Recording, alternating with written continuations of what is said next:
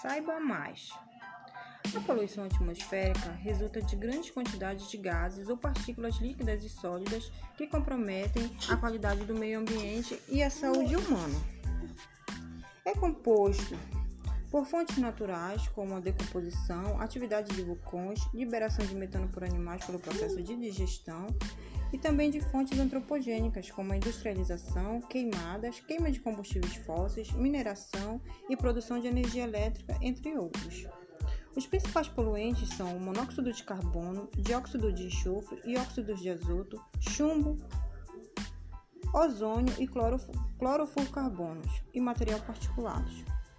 O aumento desses gases poluentes na atmosfera intensifica o efeito estufa e dá origem ao aquecimento global.